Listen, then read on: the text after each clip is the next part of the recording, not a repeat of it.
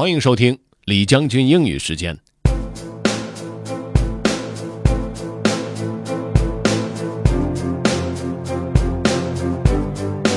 今天的内容是《Rolling Stone》杂志上 Cameron Crowe 对 Elton John 的采访介绍。这个时候的 Elton John 已经快七十了，在自己的新专辑创作过程当中，有点找回了早期创作的感觉和效果。OK，let's get started.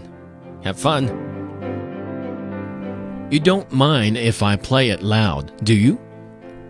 It's morning in Las Vegas, and sunlight fills the condo that serves as Elton John's home during his latest run of shows at Caesar's Palace, part of the residency known as the Million Dollar Piano. Wearing a white terry cloth robe, he moves to the stereo system like an athlete, arms swinging crisply at his sides. Soon has locked and loaded his latest album, The Diving Board.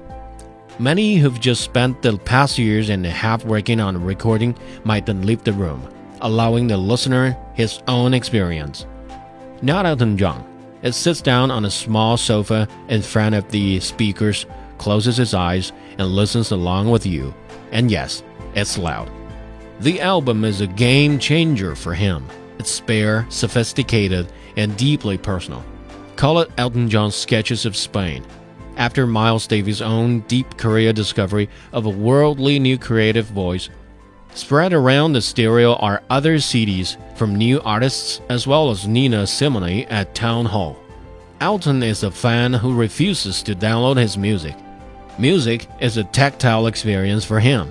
He wants to read liner notes, look at the pictures, and take the journey. He closes his eyes as he listens to the diving board, his leg bouncing and head catching the rhythms. You might even forget he's made a few records before this one. This is his 30s. This one began as a trail recording produced by T Bone Burnett.